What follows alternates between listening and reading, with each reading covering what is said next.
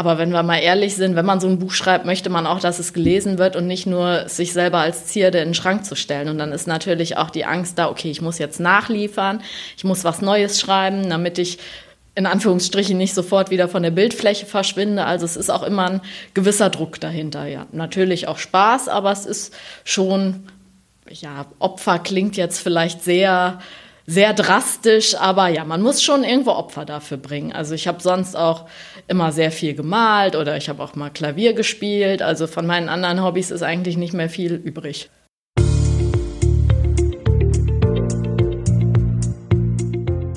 Herzlich willkommen, liebe Hörer und Hörer, bei einer neuen Ausgabe der Wuppertaler Auslese, des Literaturpodcasts der Westdeutschen Zeitung. Ich bin Johanna Christoph. Und ich bin Marvin Rosnoff. Und unser Gast heute ist Torot Larsen, eine Wuppertaler Autorin, die heute ihr neues Buch mitgebracht hat, äh, Nordseewolken. Herzlich willkommen. Ja, hallo Johanna, hallo Marvin. Es freut mich, dass ich heute hier sein darf, um mit euch ein bisschen über meinen neuen, oder ja, ganz so neu ist er gar nicht mehr, meinen Roman zu plaudern. Vielen lieben Dank. Genau, Nordseewolken. Ähm, es ist der zweite Band der Nord-Süd-Liebe-Reihe von dir. Ähm, mit, deinem, äh, mit dem ersten Band, das war auch dein Debütroman, Zündmomente. Genau, richtig. Genau, der im vergangenen Jahr, also 2022, rausgekommen mhm, ist. Ne? Im November ist der erschienen. Genau, und äh, in Nordseewolken verfolgen wir quasi eine Charakterin, die wir da schon kennengelernt haben, die Hannah. Genau, also das ist die beste Freundin von der Protagonistin aus Band 1, dem Zimtmomente. Mhm. Und ähm, ja, Hannah ist eine Person, die beste Freundin von Mara und ähm, die ist in diesem Band halt der Hauptcharakter und ähm, ja, es beginnt eigentlich damit, dass sie eigentlich ein, ja, ein wunderbares Leben eigentlich vor sich aufgerollt hat. Also sie hat einen tollen Freund und sie möchte ja bei einer Apotheke am Flughafen München an, anfangen zu arbeiten, ähm, aber dann macht ihr Freund Schluss und dann ruft ihre Tante an, die eine Apotheke oben im Norddeutschland hat. Ja, kannst du für ein paar Monate meine Apotheke übernehmen, solange ich in Reha bin. Und ähm, Hannah packt ihre Koffer und fährt nach Norden. Ähm, genau, und da trifft sie auch einige sehr liebenswerte Charaktere, unter anderem auch einen gewissen Dorftierarzt, den Frieda. Genau, und das ist dann ja so die, die Grundprämisse der Geschichte. Ähm, wie kam es zu dieser Idee? Also die Idee hat sich schon so im ersten Band angebahnt mit der Hanna. Und die Hanna ist ja Apothekerin und gerade fertig mit dem praktischen Jahr. Und ich selber habe nach meinem Studium auch noch eine Ausbildung als PTA gemacht, als pharmazeutisch-technische Assistentin. Und irgendwie wollte ich dieses Apothekenthema gerne mal in ein Buch einfließen lassen, weil ja, ich glaube, viele Leute haben nur ganz schlechte Vorstellungen was heißt schlechte, aber falsche Vorstellungen von Apotheke und wie es dazu geht. Und das hat sich dann einfach angeboten. Und ähm, ja, dass ich die Hanna dann sozusagen nach Ostfriesland in den Norden geschickt habe, hatte einfach damit zu tun, dass ich gerne Romane mit Urlaubsfeeling schreibe und diesen Mehrhintergrund haben wollte. Und so kam das Ganze dann. Da wollte ich nämlich auch gerade fragen, irgendwie, woher kommt das mit den Apotheken? Also du hast das gelernt, tatsächlich. Genau, ich habe eine, also ich habe ursprünglich einen Bachelor in Sprache und Kommunikation gemacht mit Englisch und Französisch, aber ja, ist schön, ist interessant, klingt auch gut, aber danach auch was zu bekommen in dem Bereich ist gar nicht so einfach. Und meine große Schwester, die ist Apothekerin und über die bin ich dann auf die Idee mit der PTA gekommen, weil ich auch nicht noch was studieren wollte, habe ich mich dann für die Ausbildung entschieden. Es ist eine rein schulische Ausbildung. Und ja, das Apothekenleben ist aber gar nicht alles so rosig, wie man sich das vorstellt. Und die Hanna, die ist zwar sehr gerne Apothekerin, aber man lernt auch noch einige andere Charaktere kennen, die in ihrem Job nicht so glücklich sind oder ja, man erfährt auf lustige Art und Weise auch von den Schattenseiten im Apothekenleben. Aber ich wollte halt gleichzeitig zeigen, dass es eigentlich ein schöner Beruf ist, aber auch ein bisschen Aufmerksamkeit unter den Lesern dafür schaffen, dass äh, ja vielleicht auch nicht alles so ist, wie man es sich vorstellt. Das ist auf jeden Fall gelungen. Also ich, sehr viel, also du hast ja gerade gesagt, dass manche ein falsches Bild haben. Ich mhm. hatte gar kein Bild eigentlich von der Apotheke, so außer wenn es nötig ist, geht man halt rein. Aber ähm, ja, war sehr interessant auf jeden Fall, da mal ein bisschen hinter die Kulissen zu gucken. Fand ich auch. Also auch, dass da vorne allein schon halt eben dieses Glossar mhm. drin ist, halt eben mit den Erklärungen. Ich, ähm, ich war so, hoch, was ist das denn? Also da war ich auch sofort super interessiert, weil ich dachte so, ah, okay, Apotheke hatte ich irgendwie auch so noch nicht in so einem Roman, dass es irgendwie so, so eine große Rolle halt spielt. Darum fand ich das echt ein, echt ein schönes Setting. Es sind auch wirklich viele Menschen, denen ist, glaube ich, gar nicht klar, dass Menschen, die in einer Apotheke arbeiten, eine Ausbildung oder ein Studium haben, die denken dann, das sind Verkäufer, nichts gegen Verkäufer, aber ja, ist halt nicht der Fall. Und ja, es eignet sich, finde ich, auch gut als Setting, weil es ein nicht zu großer Raum ist mit zu vielen Mitarbeitern, es irgendwie so was Gemütliches hat, gerade wenn man es noch ja, an, nach Norddeutschland verlegt. Und genau, deswegen habe ich das gewählt. Aber war es denn auch, sage ich jetzt mal, schwierig, halt eben äh, da nicht zu sehr in die Tiefe zu gehen, denn du kommst ja quasi aus der Materie und dass dann nicht einfach, dass, also dass man dann schon zu tief drin ist, dass man dann gar nicht die Leute mehr mitnehmen kann, weil das sind ja schon ziemlich viele, sag ich jetzt mal, Fachwörter, Fremdbegriffe und sowas. Mm, ich glaube, dass ging für mich aus dem Grund, weil ich ja selber inzwischen gar nicht mehr in der Apotheke arbeite und mich sozusagen dann wieder etwas davon entfernt habe, um das aus, auch aus anderer Sicht zu betrachten. Ich wollte ja auch in erster Linie ja irgendwie eine gemütliche Atmosphäre schaffen oder auch ein paar lustige Anekdoten einbringen und nicht die Leser mit irgendwelchem Fachgesimpel langweilen. Da muss ich auch ganz ehrlich zu sagen, das könnte ich auch aus dem Grund gar nicht. Ich meine, ich will jetzt nicht meine eigene Berufsgruppe schlecht machen, um Gottes Willen. Auf der PTA-Schule lernt man auch sehr, sehr viel fachliches Wissen, aber es ist halt insofern doch etwas praxisgebundener als ein Pharmaziestudium. Hm. Deswegen konnte ich mich dann da, glaube ich, ganz gut reinversetzen. Ähm, und äh, in dem Debütroman Zimtmomente, äh, da geht es ja ähm, um eigentlich eine ganz andere Thematik, nämlich eher um das Lehrersein. Und ähm, genau, wie kam es dazu? Und äh, du hast dich auch, glaube ich, auch von deinem eigenen Beruf inspirieren lassen. Also ähm, bist Lehrerin? Genau, man merkt, ich äh, ja, schreibe irgendwie sehr viel, was ich selber erlebt habe. Das fliegt da, fließt dann doch immer unbewusst mit ein. Also zu dem Zeitpunkt, wo ich Zimtmomente geschrieben habe. Wie gesagt, da geht es um die Mara, die ist Sprachschullehrerin. Da habe ich selber noch in der Apotheke gearbeitet. Aber es war irgendwie schon so in meinem Hinterkopf, dass ich nicht in der Apotheke bleiben möchte. Ich habe zwischendurch auch immer mal wieder den Versuch gestartet, anders, anderweitig unterzukommen, aber durch Corona, pipapo, war das dann gar nicht so einfach. Aber ja, da war das schon so ein bisschen in meinem Hinterkopf. Ich habe auch mal einen Auslandsaufenthalt gemacht, wo ich als Freiwillige an der Schule in Thailand gearbeitet habe und ich habe auch früher Nachhilfe gegeben und an der Schule gejobbt und ja, dafür da war dann so die Idee da, weil ich auch überlegt hatte, in eine ähnliche Richtung noch zu gehen wie meine Protagonistin Mara, die ist Fremdsprachen, nicht Fremdsprachenlehrerin, sondern unterrichtet Deutsch als Zweitsprache. Das mache ich jetzt nicht. Ich bin letztendlich jetzt als Seiteneinsteigerin an der normalen Schule gelandet, an der Realschule. Aber ja, im Grunde genommen sind doch beide Romane ein bisschen durch das inspiriert, was ich tue. Wie bist du überhaupt ans Schreiben gekommen? Ähm, also ich habe eigentlich schon immer gern geschrieben und gern gelesen. Ich meine, klar, in der Grundschule gab es die klassischen Reizwortgeschichten, die ich gerne gemacht habe. Oder wenn man sich mal ein Ende wozu ausdenken sollte. Es war auch schon irgendwie immer in meinem Kopf, dass ich gerne ein Buch schreiben würde. Gibt auch diverse Versuche auf meinem Laptop, wo nie was draus geworden ist, dass ich das letztendlich dann irgendwie doch hingekriegt hatte, hatte eigentlich damit zu tun, dass ich über Instagram eine andere Self-Publisherin kennengelernt habe, die für ihren Roman Rezensenten gesucht hat.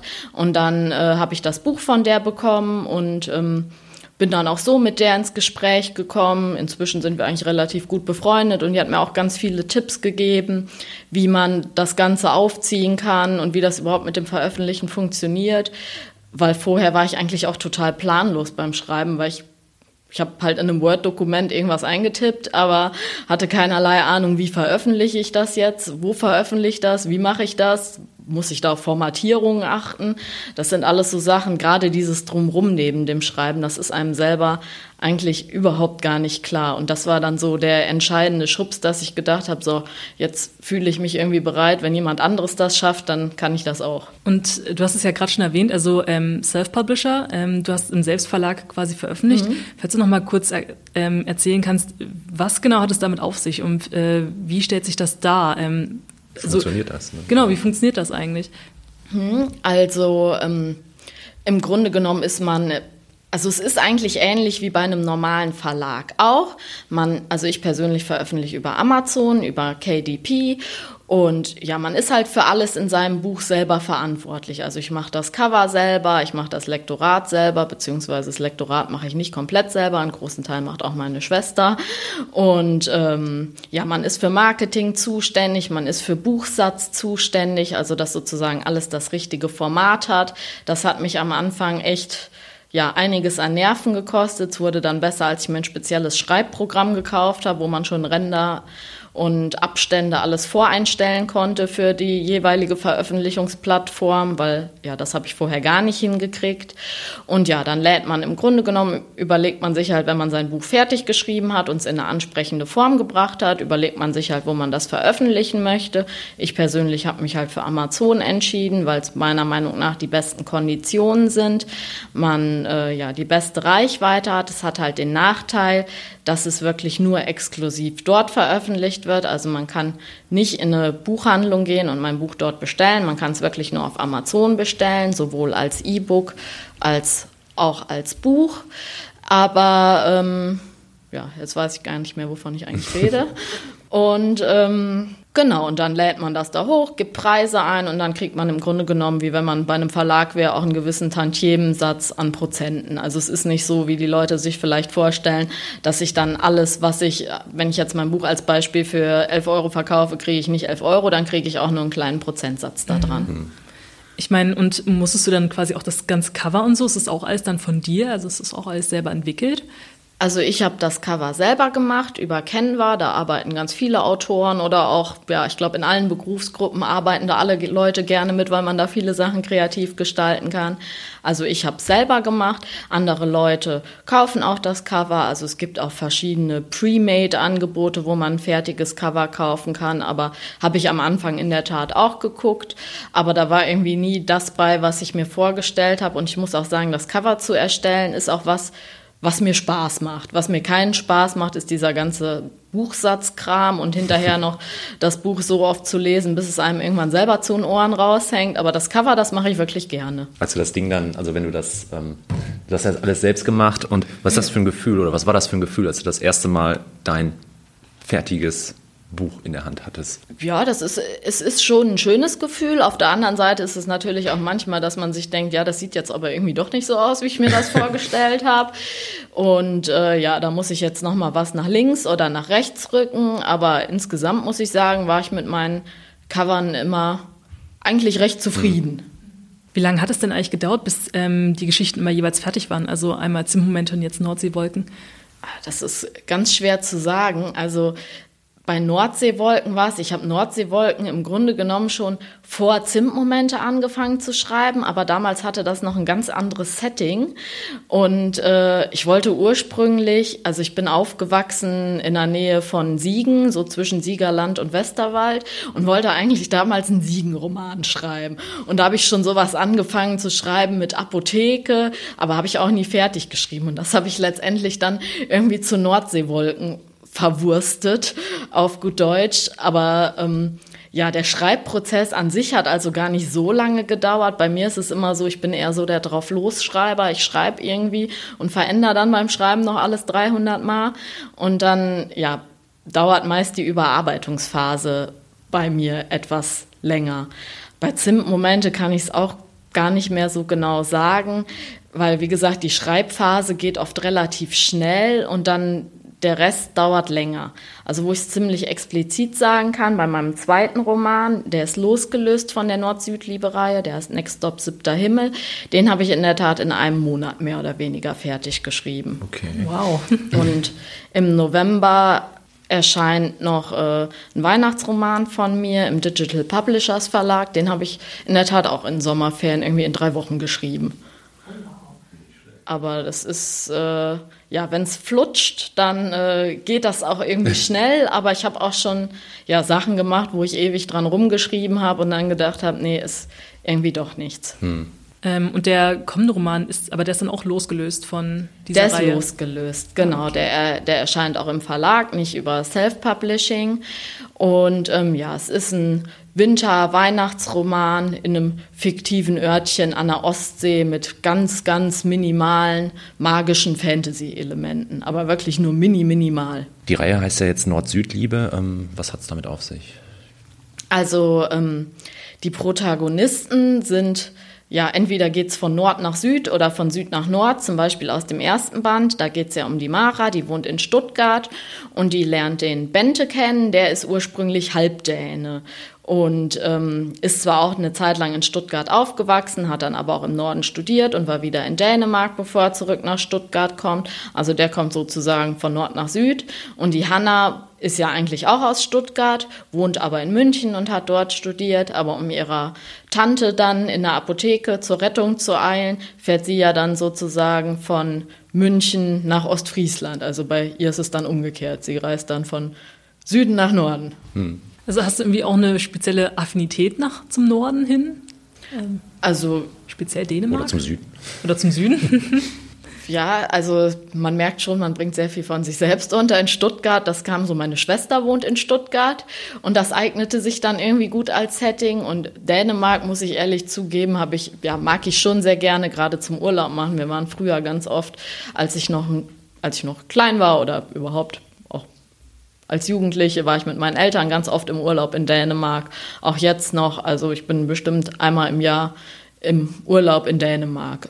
Und ja, ich fühle mich da sehr wohl. Das Meer ist sehr schön, die, es ist gemütlich, die Leute sind alle sehr freundlich. Und an die Nordsee bin ich sozusagen erst mit meinem, also an die deutsche Nordsee über meinen Mann gekommen. Vorher habe ich eigentlich nie wirklich in Deutschland Urlaub gemacht. Da hm bin ich erst so dran geraten. Und das gefiel mir dann auch irgendwie als Schauplatz und auch so. Und genau, deswegen hat es die Hanna dann nach Ostfriesland verschlagen. Ist ja auch von hier, von Wuppertal aus gar nicht schlecht. Man ist ja doch sehr schnell da. Das stimmt, ja. Hast du denn auch mal vor, hier in Wuppertal mal ein Buch spielen zu lassen? Ich habe in der Tat schon mal drüber nachgedacht, ob sich nicht eigentlich total gut irgendeine Love Story mit der Schwebebahn eignen würde. Aber irgendwie, ich bin mir irgendwie ja sehr unsicher. Ich finde es schwierig. Was hat dich denn überhaupt nach Wuppertal verschlagen? Mein Mann, um genau oh. zu sein. Also ich habe hab den kennengelernt und äh, der wohnt in Wuppertal und dann bin ich sozusagen nach Wuppertal hinterhergezogen. Hm. Bisher schreibst du ja vor allem halt Liebesromane, auch wenn jetzt der kommende Roman ein bisschen Sprinkel Fantasy hat, ähm, ist, ähm, hat eben Love Stories, sind das einfach so deine, dein bevorzugtes Genre oder willst du es auch noch etwas, ich weiß nicht, ausweiten? Mal so ein Krimi oder Thriller oder? Also Love Story ist schon, ja, mein bevorzugtes Genre, sowohl zum Schreiben als auch zum Lesen. Was ich mir gut vorstellen kann, Love Story vielleicht mehr in Richtung New Adult oder Young Adult oder vielleicht auch was für Jugendliche oder ja, Romantasy mit minimal Fantasy-Touch kann ich mir auch vorstellen, aber ich muss sagen, ein Krimi oder Thriller zu schreiben, kann ich mir wirklich ganz, ganz, ganz schwer vorstellen. Also ja, mein Mann hat auch schon mal gesagt, ach, zerstückel doch mal am Ende jemanden. Wo ich auch nur gesagt habe, was? Nein. Also, nee, das kann ich mir wirklich, muss ich ehrlich sagen, überhaupt nicht vorstellen. Lese ich auch selber nicht gerne. Was liest du gern? Also ich lese in erster Linie auch gern Liebesromane, so Wohlfühl-Liebesromane, auch viel New Adult und Young Adult, ab und zu auch mal gerne Fantasy. Ich habe jetzt also gucken tue ich auch ganz gern mal eine Krimiserie, aber ich muss sagen, so lesen, es spricht mich irgendwie nicht an. Es wäre noch nicht mal so, dass ich was dagegen hätte. Also Cozy Crime habe ich auch schon mal ein bisschen gelesen. Das ist dann schon eher meine Richtung. Aber ich weiß nicht, irgendwie ich bin vielleicht insofern dann auch ein bisschen ein Coverkäufer. Mich sprechen auch so Buchcover von Krimis und mhm. Thriller nie an. Da gehe ich irgendwie direkt dran vorbei. Und äh, du hast es gerade äh, schon ein bisschen erwähnt, halt eben Cozy Crime ist ja, ähm, da ist ja auch ein großer Teil davon ist ja sowas wie Backen und Kochen. Mhm. Und Backen ist ja auch ein großer Bestandteil ähm, von Nordseewolken. Denn die Hanna, die backt ja unglaublich viel in diesem Buch. Ähm, bist du selber gerne begeisterte Bäckerin? Ja, ich back selber sehr gerne und äh, ja, noch lieber esse ich die gebackenen Sachen. Und deswegen, ja, fand ich, war das eine schöne Ergänzung zu dem Buch. Und ja, ich finde es auch immer ganz schön, wenn man Rezepte in Büchern findet. In dem ersten Band von Nordseewolken war es sozusagen der Bente, der da die ganze Zeit gekocht und gebacken hat. Jetzt in Nordseewolken ist es die Hanna, die backt. Aber ja, ich back selber gern. Und wie gesagt, noch lieber esse ich dann das Gebackene. Verständlich. Du hast ja einen Vollzeitjob, du arbeitest an einer Schule. Ähm, welche Fächer unterrichtest du da? Also ich habe eine Zweidrittelstelle und ich unterrichte in erster Linie Englisch. Zwischendurch habe ich auch sozusagen Fachfremd Erdkunde unterrichtet.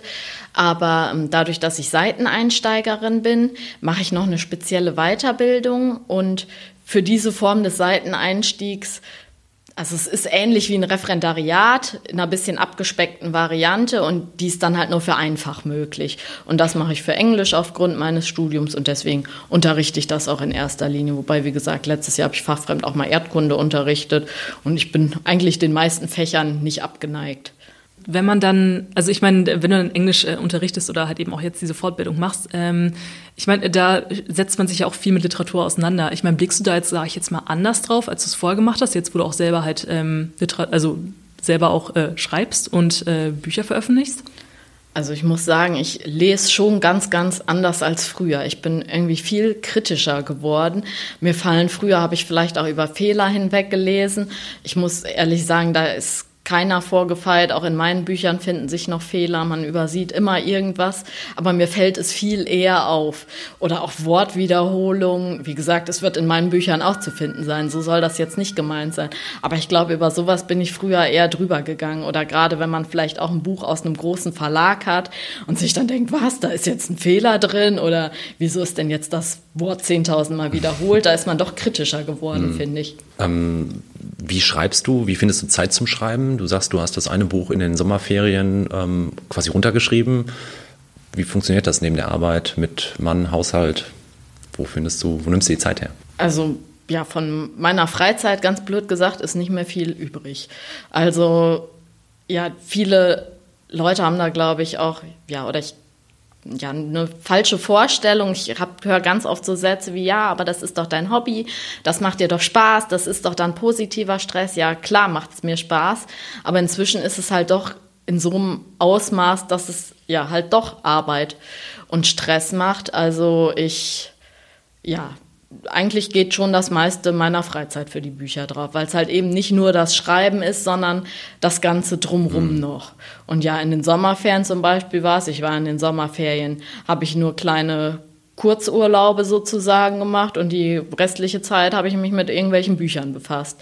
Jetzt war ich in der Tat mal eine Woche im Urlaub, da hatte ich auch keinen Laptop dabei und ich muss ehrlich sagen, so schön es auch war, zwischendurch hatte ich doch ein schlechtes Gewissen und habe gedacht, jetzt müsste ich eigentlich mich irgendwie an den Laptop setzen und schreiben und irgendwas machen, weil natürlich ja, man schreibt auch, weil es einem selber Spaß macht und aber wenn wir mal ehrlich sind, wenn man so ein Buch schreibt, möchte man auch, dass es gelesen wird und nicht nur sich selber als Zierde in den Schrank zu stellen. Und dann mhm. ist natürlich auch die Angst da, okay, ich muss jetzt nachliefern, ich muss was Neues schreiben, damit ich in Anführungsstrichen nicht sofort wieder von der Bildfläche verschwinde. Also es ist auch immer ein gewisser Druck dahinter, ja. Mhm. Natürlich auch Spaß, aber es ist schon, ja, Opfer klingt jetzt vielleicht sehr sehr drastisch, aber ja, man muss schon irgendwo Opfer dafür bringen. Also ich habe sonst auch immer sehr viel gemalt oder ich habe auch mal Klavier gespielt. Also von meinen anderen Hobbys ist eigentlich nicht mehr viel übrig. Aber du bist ein kreativer Mensch.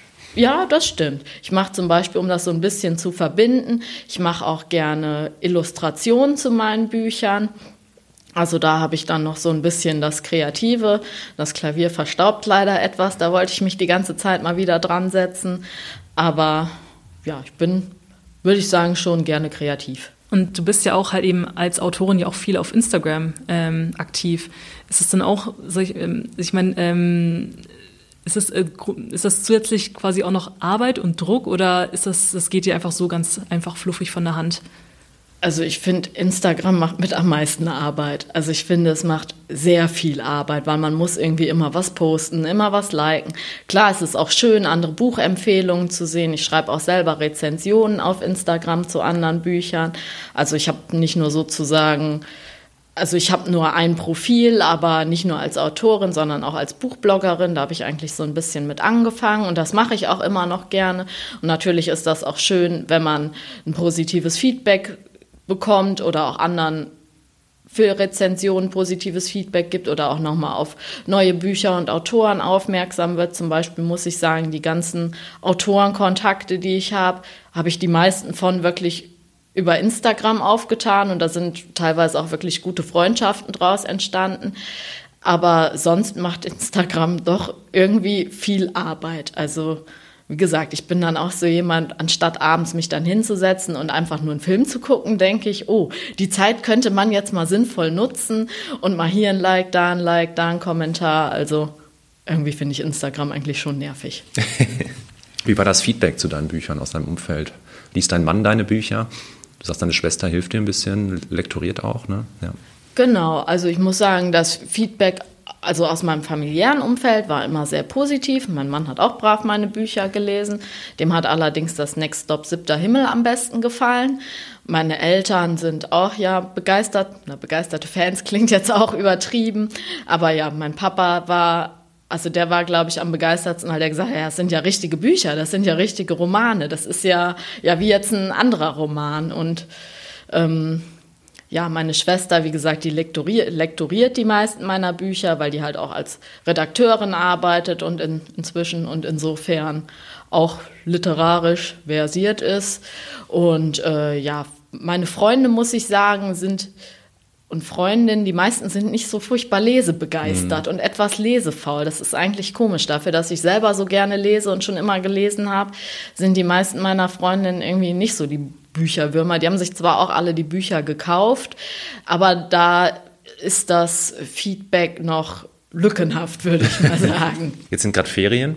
Also nutzt du die Zeit? Schreibst du gerade? Ähm, es kommt ja Ende des Jahres, hast du ein neues Buch raus. Ähm, wie sieht dein Alltag jetzt aus? Schreibst du von morgens bis abends, wenn du jetzt gerade nicht im Podcast sitzt? Oder? Also ich war in der Tat bis vorgestern eine Woche im Urlaub in Spanien. Das war relativ spontan. Waren wir last minute an der Costa Brava. Da habe ich dann wirklich mal eine Woche lang außer gelesen und Instagram-Posts zu machen. Und äh, ja, zwischendurch vielleicht auch mal ein Foto mit meinen Büchern am Meer. Ähm, ja, habe ich nichts für die Bücher gemacht.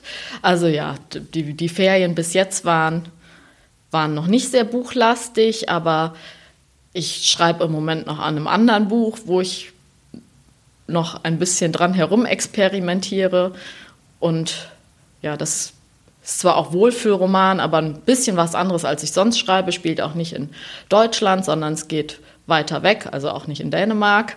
Und ähm, ja, mal gucken, ob ich das noch zu einem Ende kriege. Und sonst war ich jetzt auch noch beschäftigt mit dem Lektorat und den finalen Fassungen von dem Weihnachtsroman, der im November bzw. Ende Oktober erscheint. Und ja, aber mal sehen, was die letzten Tage noch kommt. Aber leider sind die Ferien ja schon fast wieder um. Aber ist denn eins, ähm, ist denn dieses neue Projekt, ist das denn auch an Nord-Süd-Liebe? Ah, wahrscheinlich nicht, wenn es so weit weg ist. Nein, also, hat in der Tat gar nichts damit mhm. zu tun. Da habe ich auch schon in den Sommerferien mit angefangen und ja, habe meine Charaktere 10.000 Mal umgeändert und die Geschichte 10.000 Mal umgeändert und damit ist es irgendwie nicht ganz so geflutscht. Und dann kam dieses spontane Weihnachtsprojekt in dem Verlag dazwischen, was ich dann, wie gesagt, in irgendwie drei Wochen geschrieben habe. Und äh, ja, jetzt habe ich mich aber doch wieder an das andere dran begeben und jetzt läuft es auch besser und da bin ich jetzt so im Endspurt und dann mal sehen, was ich damit mache, ob ich es im Self-Publishing rausbringe oder vielleicht probiere mich damit bei einem Verlag oder bei einer Agentur zu bewerben. Mal sehen. Hast du denn jemals auch sowas wie eine Schreibblockade? Ja, also Blockade ist vielleicht das falsche Wort. Ich habe immer das Gefühl, bei mir läuft es besser, wenn ich wirklich das schreibe, wozu ich gerade Lust habe.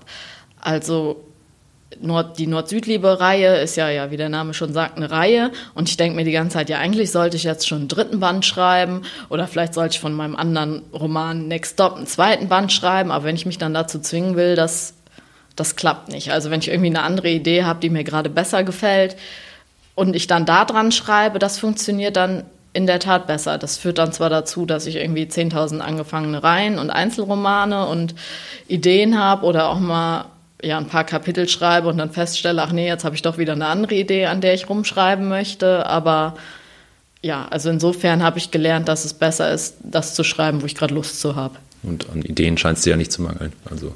Nee, ich muss sagen, Ideen habe ich in der Tat für da könnte ich wahrscheinlich noch etliche Bücherregale mitfüllen. Das Problem ist dann doch die Zeit und bei mir auch manchmal ein bisschen in der Tat die Wörter. Also so zum Thema Schreibblockade. Meine Romane sind bisher eher kurz, also es ist kein super dicker Wälzer dabei. Ab so einer gewissen Wortzahl gehen mir dann irgendwie ja die Worte aus auf gut Deutsch. Wie geht das jetzt weiter? Machst du irgendwie, ähm, gehst du auf Lesungen, tourst du ein bisschen? Ähm? Bist du auf Messen? Also ähm, nächste Woche ist ja die Frankfurter Buchmesse. Da wollte ich in der Tat mit der Miri Smith zusammen dann hm. mal vorbeischauen, mal gucken, was, ja, was da so vor sich geht. Also einfach als Besucher ein bisschen rumgucken. Eine Lesung ähm, im Moment ist jetzt nicht geplant, aber ich habe schon ein paar Lesungen gemacht mit den Romanen, auch einmal zusammen mit der Miri. Haben wir in der Tat in der Apotheke eine Lesung gemacht. Und ähm, Neulich waren wir auch bei dem Sieben-Sachen-Markt auf Schloss Lündenbeck und ja, da gucke ich dann immer mal so spontan, was sich so ergibt. Hm. Ähm, Thema Lesung. Ähm, magst du uns vielleicht mal ein Stück vorlesen aus Nordseewolken? Ja, gerne. Ich würde vorschlagen, dass ich einfach den Prolog vorlese, dann verrate ich noch nicht zu viel und mhm. ja, ich glaube, man kriegt trotzdem ein ganz gutes Gefühl für das Buch. Was ich vielleicht noch dazu sagen würde, also der Prolog ist ähm, in der dritten Person und in der Vergangenheit geschrieben, während der restliche Teil vom Buch immer abwechselnd aus der Pers also in Ich-Perspektive der jeweiligen Charaktere geschrieben ist. Nur dass das, der ist jemand, der es vielleicht später liest, nicht irritiert von ist. Okay, dann würde ich einfach mal mit dem Prolog anfangen. Wütend prügelte Hanna auf den armen Hefeteig ein, der schon seit einigen Minuten ihre wildesten Aggressionen zu spüren bekam. In ihrem Inneren hatte sie sich schon ausgemalt, wie sie den Teig liebevoll zu dünnen Rollen formte, um aus ihnen ein wunderschönes Kunstwerk herzustellen. Eine geflochtene Acht, die die Unendlichkeit ihrer und Silas Liebe verkörpern sollte, zur Feier ihres morgigen Jahrestages. Jetzt wäre es wohl angemessener, sie würde einen riesigen fetten Arsch formen, mit Ohren. Während sie eben noch herzlos auf den eh schon überaus homogenen und geschmeidigen Teig eingeschlagen hatte, tropfte nun Wasser in die Rührschüssel, das sich als ihre eigenen Tränen entpuppten. Mist. Naja, eine Prise Salz hatte beim Backen noch nie geschadet.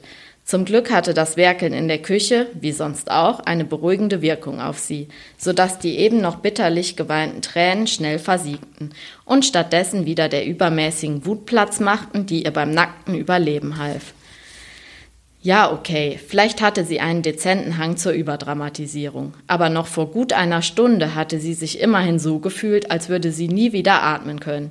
Silas Besuch hatte ihr die Luft abgeschnürt. Dabei war sie ja angeblich diejenige, die ihm die Luft zum Atmen nahm, von einem Tag auf den anderen. Hannas Unterlippe bebte verräterisch. Sie dachte an die Wohnung, deren Mietvertrag sie beide morgen anlässlich ihres Jahrestages unterschreiben wollten und mit der nach ihrem gemeinsamen Studium ein neuer Lebensabschnitt beginnen sollte. Raus aus ihrem niedlichen, liebevoll dekorierten, aber viel zu kleinen Einzimmer-Apartment und seiner Jungs-WG nahe der Uni. Rein in eine schicke Loftwohnung an Münchens Stadtrand, die für sie alleine jedoch zu teuer wäre. Viel zu teuer. Dabei hatte Silas noch betont, dass es gar kein Problem wäre, dass er den größeren Anteil der Miete stemmen würde, mit seinem Einstiegsgehalt im elterlichen Konzern. Tja, leider würde Silas jedoch nicht wie geplant in München anfangen, sondern in Südamerika. Um genau zu sein, in der größten Niederlassung von Munimedics in Sao Paulo. Und auch wenn Silas etwas anderes behauptete, war Hannah sich sicher, dass dieser spontane Ortswechsel auf seine Bemühungen hin erfolgt war und ganz bestimmt nicht erst seit heute feststand. Dem Tag, als er endlich beschlossen hatte, seine Noch-Freundin in seine Pläne einzuweihen. Nicht zu vergessen, dass sie ihn angeblich in seiner Entwicklung aufhielte und er deswegen nicht mehr könnte. Bittere Tränen brannten in Hannas Augen. Sie war so stolz gewesen, als sie nach dem Pharmaziepraktikum in Markt Schwaben, einem gemütlichen Vorort, zwar beschlossen hatte, in der Apotheke zu bleiben und nicht in die Industrie zu gehen, aber dafür einen der heiß begehrten Stellen als Apothekerin in Münchens Flughafenapotheke ergattert hatte. Sie hatte sich nicht mehr wie die kleine unbedarfte Studentin, sondern wie eine Frau von Welt gefühlt, eine, die morgens ihre erwachsene cleane Loftwohnung verlassen würde, in einen flaschengrünen, niegelnagelneuen Mini Cooper stieg, um dann an den Ort zu fahren, wo Kulturen aufeinander trafen und stets ein reges, geschäftiges Treiben herrschte. Bekleidet mit einer Arbeitsuniform, die aussah wie die einer Nobelfluglinie und nicht wie die eines alten Pflegedienstes, wie inzwischen in vielen Apotheken üblich war. Ja, so hatte sie sich den Schritt ins Erwachsenenleben vorgestellt. Ein Erwachsenenleben mit Silas.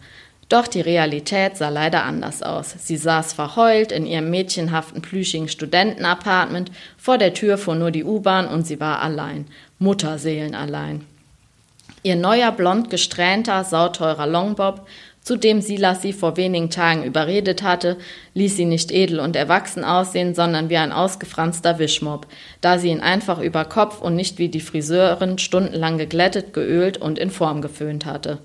Frustriert stellte Hannah fest, dass ihr das Leben völlig entglitten war und sie sich nur noch wie das Konstrukt ihrer naiven kindischen Traumvorstellung fühlte. Oder waren es eigentlich Silas Traumvorstellungen gewesen, mit denen er sie nun allein und hilflos zurückgelassen hatte?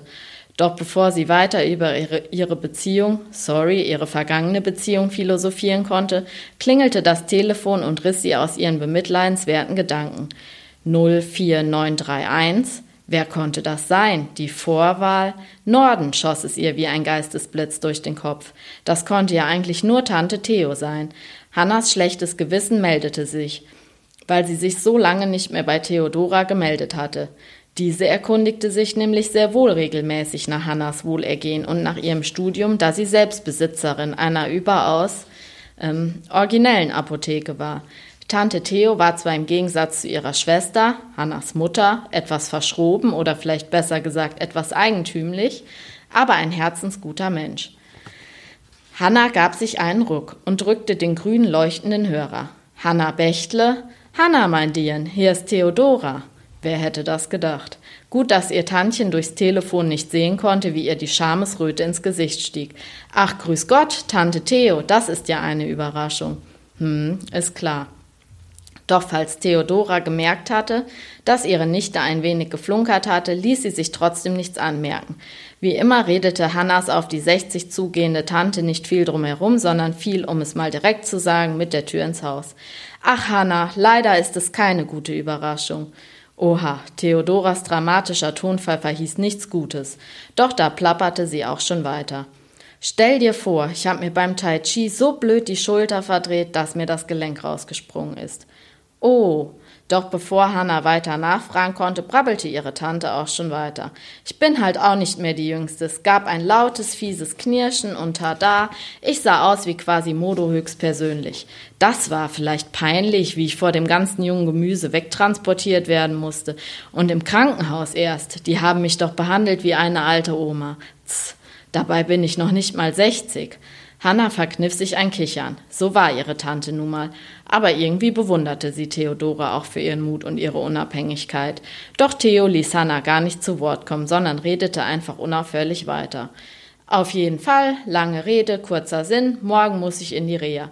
Für zwölf Wochen, zwölf Wochen in der Seniorenhölle, mit lauter senilen, debilen Rentnern. Theo gab ein übertriebenes Schluchzen von sich. Und was soll nur aus meinem Baby werden? Ich kann die Apotheke doch nicht die ganze Zeit allein in fremden Händen lassen. Theodoras Schluchzen schwoll zu einer Art Martinshorn an. Mit Bedacht wählte Hanna ihre nächsten Worte. Aber Tantchen, ich bin mir sicher, dass eine deiner Mitarbeiterinnen die Apo ganz in deinem Sinne führen wird. Und im Notfall kann ich ja zwischendurch auch mal vorbeischauen, wenn es dich beruhigt. In dem Moment, als Hannah klar wurde, wozu sie ihr schlechtes Gewissen da getrieben hatte und Theos Geschniefe abrupt aufhörte, schwante ihr bereits Schreckliches. Das würdest du für mich tun, mein Kind, schnief. Was hältst du davon, wenn du die Leitung der Apo übernimmst, während ich weg bin? Bei deiner neuen Stelle fängst du doch erst in drei Monaten an. Und vielleicht gefällt es dir bei uns in Ostfriesland ja so gut, dass du gar nicht mehr zurück in die Stadt willst. Irgendwie wurde Hannah das Gefühl nicht los, dass Theodora genau dies mit ihrem Anruf bezwecken wollte. Doch da antwortete bereits eine ihr nur allzu gut bekannte Stimme.